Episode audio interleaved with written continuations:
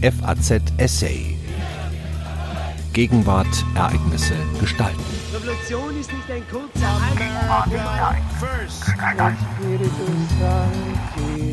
Europa. Neudenken.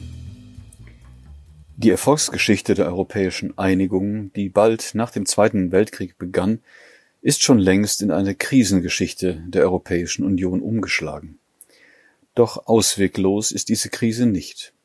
Ein Paradigmenwechsel tut Not. An die Stelle eines unspezifischen, unumkehrbaren Integrationsprozesses muss projektgebundenes, föderatives Handeln treten. Die Corona-Pandemie wäre dafür ein guter Anlass.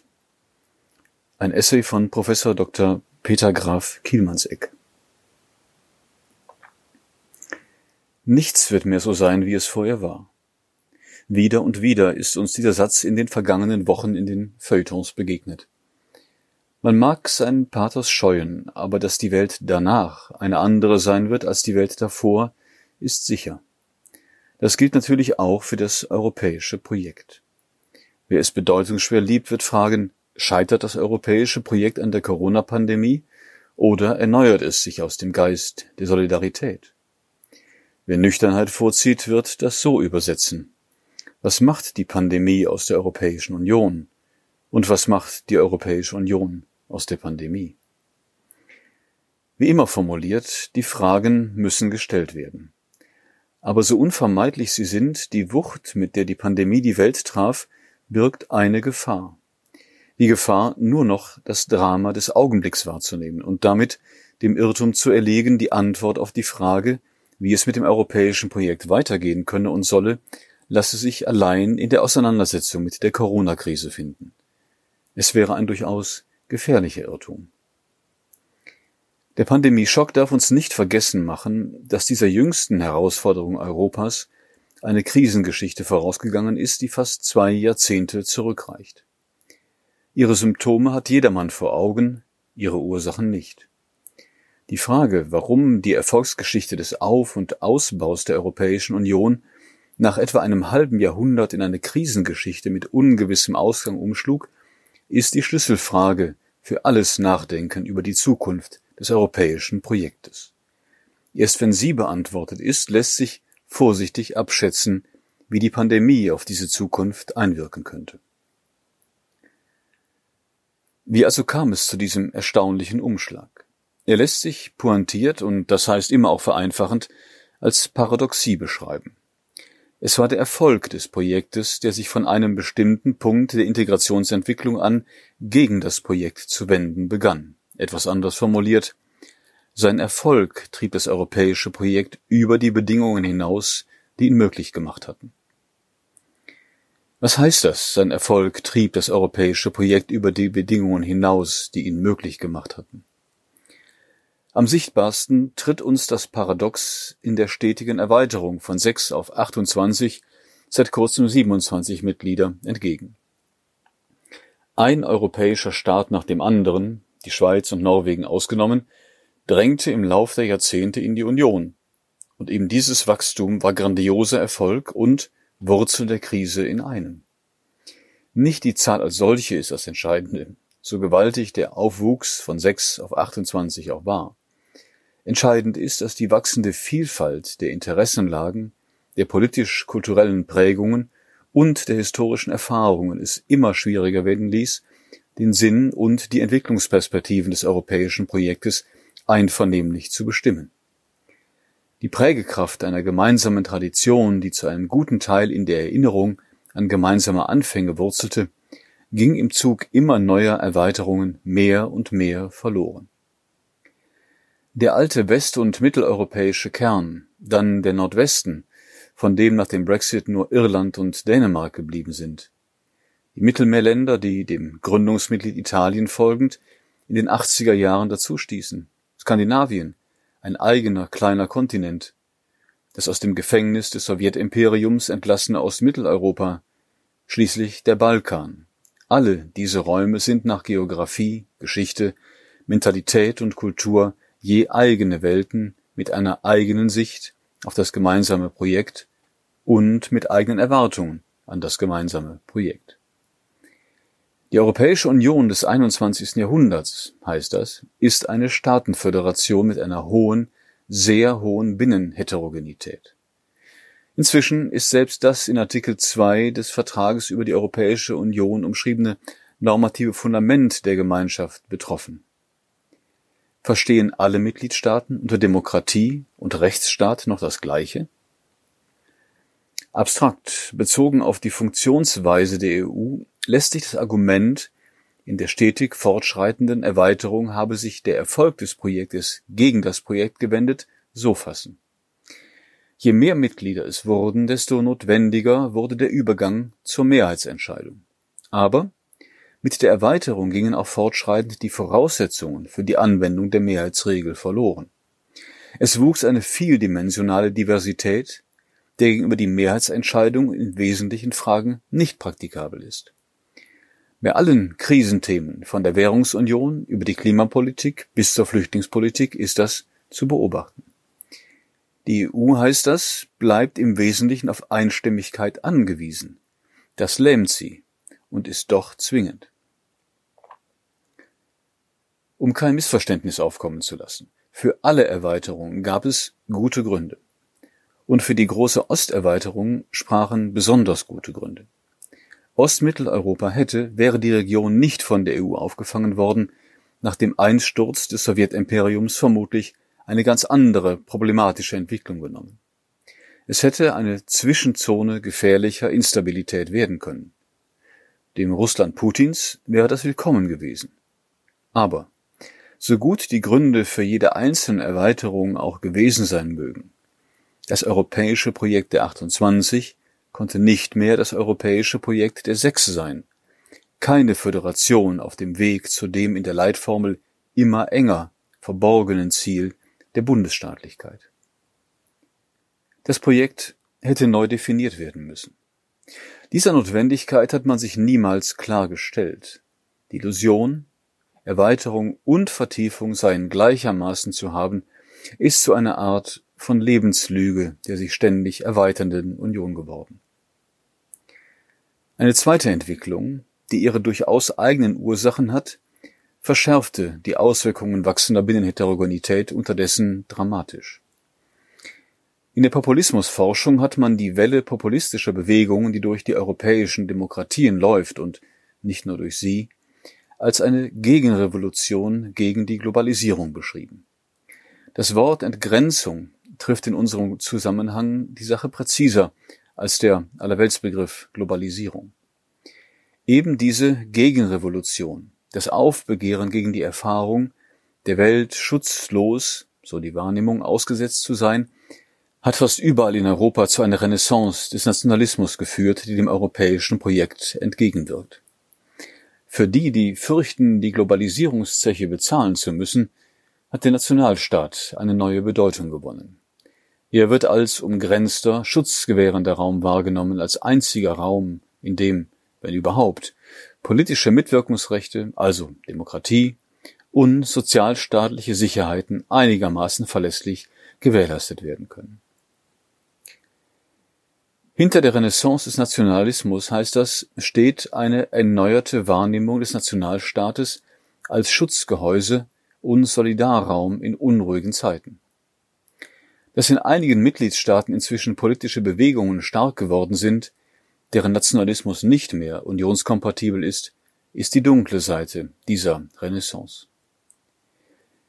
Die Voraussetzungen dafür, dass die Krise, die sich aus der wachsenden Binnenheterogenität einerseits und dem aufkommenden Widerstand gegen Entgrenzungserfahrungen andererseits anbahnte, zu einem bestimmten Zeitpunkt ausbrach, hat die EU selbst mit ihren letzten beiden großen Integrationsschritten herbeigeführt.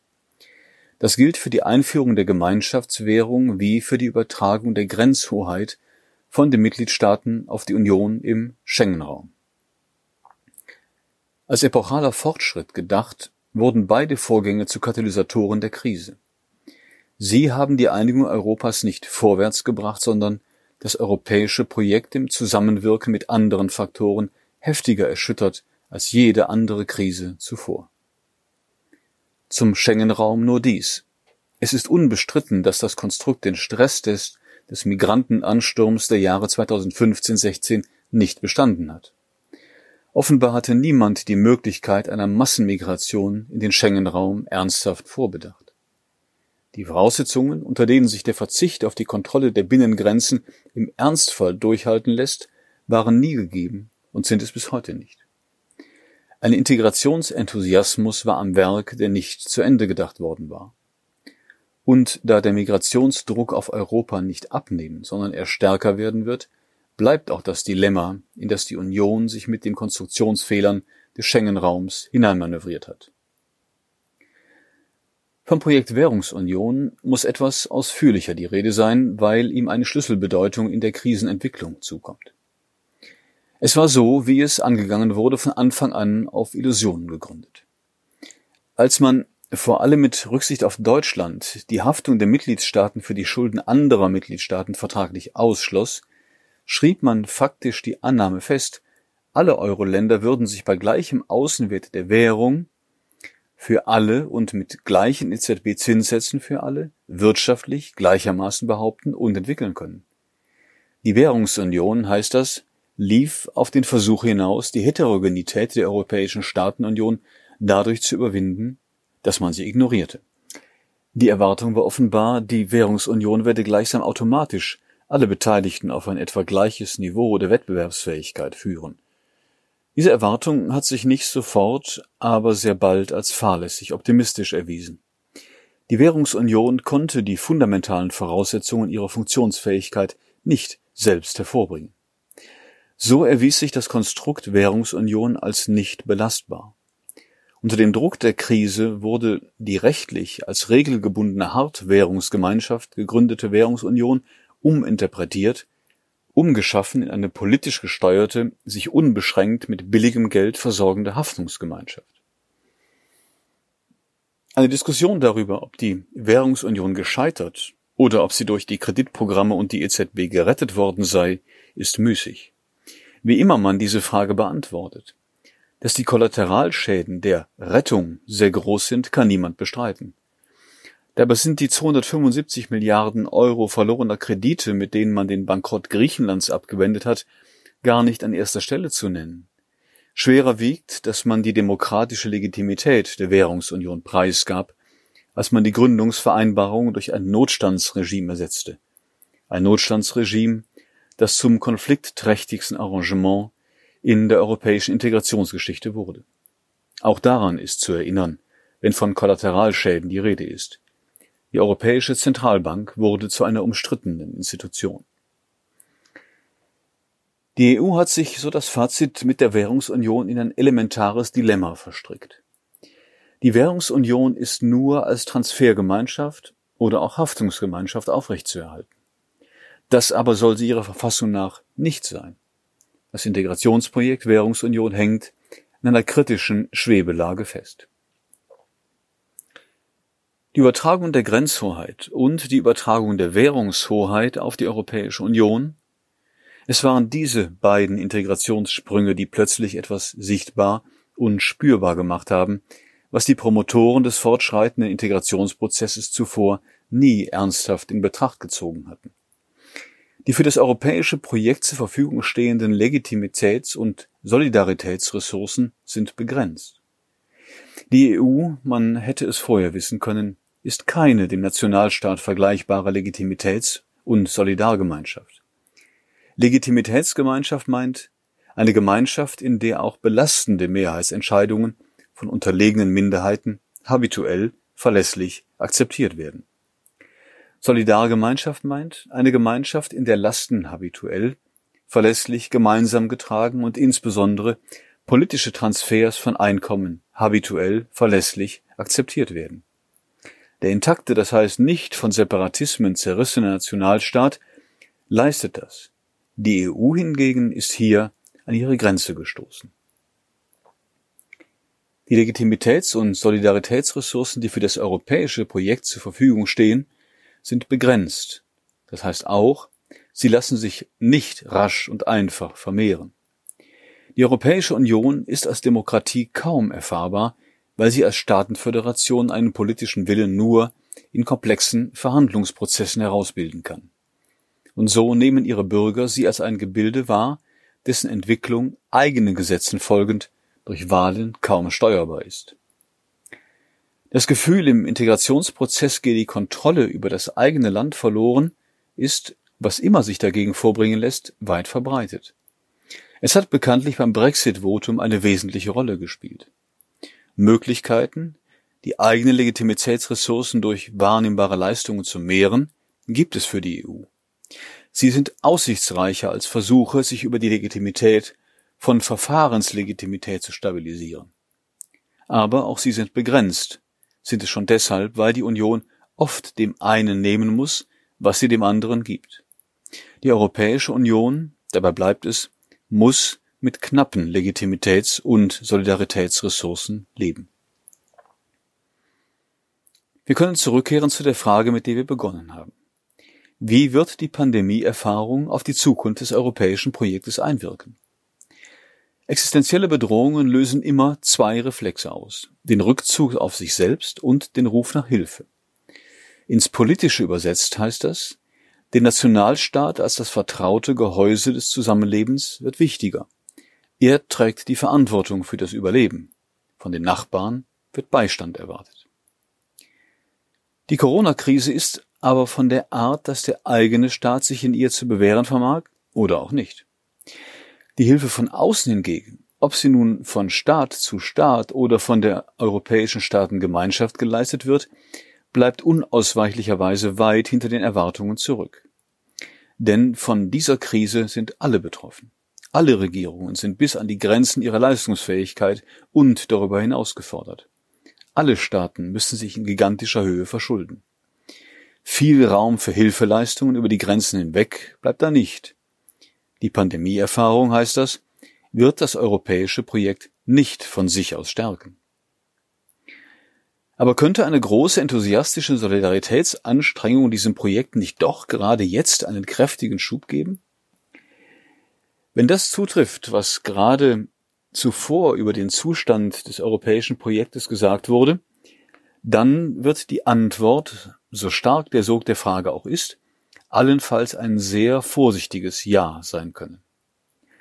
Europa kann für seine Zukunft aus der Pandemieerfahrung etwas über den Umgang mit Katastrophen, über Solidarität in Katastrophen lernen. Aber noch einmal. Die Art der Pandemiekrise engt den Handlungsspielraum für grenzüberschreitende materielle Solidarität empfindlich ein. Zudem sind die Fragen, welche Art von Solidarität vertragsrechtlich oder auch moralisch geboten sei und wie Solidarität im Europäischen Staatenverbund denn am besten, am wirksamsten praktiziert werden könne, in hohem Grad konfliktträchtig. Sie sind es besonders auch dann, wenn sie nicht pragmatisch, sondern dogmatisch beantwortet werden. Dass Eurobunds der eigentliche, der entscheidende Prüfstein europäischer Solidarität sein, ist eine dogmatische Antwort. Wer sich auf sie versteift, steht einem pragmatischen Umgang mit der Solidaritätsaufgabe im Weg. Es ist ein Gebot jeder, auch der Europa wohlgesonnenen politischen Klugheit, wenn man unter starkem Handlungsdruck steht, nicht dort anzusetzen, wo Grundsatzkonflikte unvermeidbar sind, sondern dort, wo Aussicht auf Einigung besteht. Wie immer ein europäisches Solidaritätsprogramm, ein Programm europäischer Zukunftsvorsorge aussähe, mit dem die Gemeinschaft auf die Pandemie antwortet. Eine zureichende Antwort auf die Krise des europäischen Projektes kann es nicht sein. Die muss, das folgt aus der Analyse dieser Krise, viel grundsätzlicher ausfallen. Die Maxime weiter so, das liegt auf der Hand, weist keinen Weg mehr. Die Idee des großen Sprunges nach vorn in den europäischen Bundesstaat mag intellektuell faszinieren, aber sie ist ganz und gar wirklichkeitsfremd. Keine Regierung in Europa hat sich dieses Ziel auf die Fahnen geschrieben. Kein Volk in Europa ist mehrheitlich zu diesem Sprung bereit. Vor allem aber, wenn die hier entwickelte Diagnose richtig ist, wenn, heißt das, in der Krise die Diversität einer übergroß gewordenen Staatengemeinschaft und die Knappheit der für supranationale Autorität verfügbaren Legitimitätsressourcen zutage treten, muss ein solcher Sprung in einem Desaster enden. Dafür sprechen alle Krisenerfahrungen der vergangenen Jahre. Es ist also geboten, das europäische Projekt neu zu definieren. Dabei muss zum einen über die Inhalte eines europäischen Föderationsprogramms der Zukunft nachgedacht werden, zum anderen über seinen Modus. Integration hieß in den vergangenen Jahrzehnten im Wesentlichen Auf- und Ausbau einer gemeineuropäischen Rechtsordnung. Der Binnenmarkt war das Vehikel, mit dem dieser Ausbau vorwärtsgebracht wurde. Tatsächlich ist die EU institutionell primär auf Rechtserzeugung angelegt. Die Dynamik ständiger Verdichtung der gemeineuropäischen Rechtsordnung, begleitet von einer Art binneneuropäischer Entwicklungspolitik, musste irgendwann auf Grenzen stoßen. Dieses Irgendwann ist längst Gegenwart. Die Produktion von immer neuem europäischem Recht ad infinitum kann das europäische Projekt nicht länger legitimieren. Es kann vor allem Zweifelnde nicht länger vom historischen Sinn dieses Projektes überzeugen. Es ist Zeit für einen Paradigmenwechsel. Man kann diesen Paradigmenwechsel als einen Wechsel von der Binnenorientierung zur Weltorientierung beschreiben. Wenn man fragt, wozu die Europäer ihre Staatenföderation im 21. Jahrhundert vor allem brauchen, dann lautet die Antwort, um sich in einer Welt von egozentrischen Supermächten, mit denen kein europäischer Nationalstaat konkurrieren kann, behaupten zu können. Um die Jahrhundertherausforderung des Migrationsdrucks, der vor allem von Afrika her auf dem europäischen Kontinent lastet, bestehen zu können. Um die säkulare Aufgabe unserer Zivilisation umweltverträglich zu machen, mit Aussicht auf Erfolg angehen zu können. Das alles verlangt in hohem Maße Handlungsfähigkeit nach außen. Handlungsfähigkeit nach außen ist das, was Europa braucht, aber noch nicht besitzt. Versucht man den Paradigmenwechsel als einen Wechsel im Modus des Föderationsprozesses zu beschreiben, so bietet sich die Formel an, an die Stelle des einen großen Projektes, so wie es bisher verstanden wurde, nämlich des Ausbaus der immer engeren Union, treten Projekte im Plural. Die Europäische Union versteht sich selbst nicht länger als ihre eigene historische Mission, sondern definiert sich über konkrete, wechselnde, gemeinsam zu bewältigende Aufgaben. Die Art und Weise der Bewältigung der jeweiligen Aufgabe könnte dann von Fall zu Fall vereinbart werden. Auch supranationale Autorität ließe sich dann aufgabenbezogen und auf Zeit begründen. Ein Kriterium für die Auswahl der Aufgaben wäre das, was man inzwischen häufig den europäischen Mehrwert nennt. Einen Mehrwert heißt das, der Europa insgesamt zugutekommt. Wie handhabbar dieses Kriterium ist, müsste erprobt werden. Aber es wirkt jedenfalls der Beliebigkeit entgegen.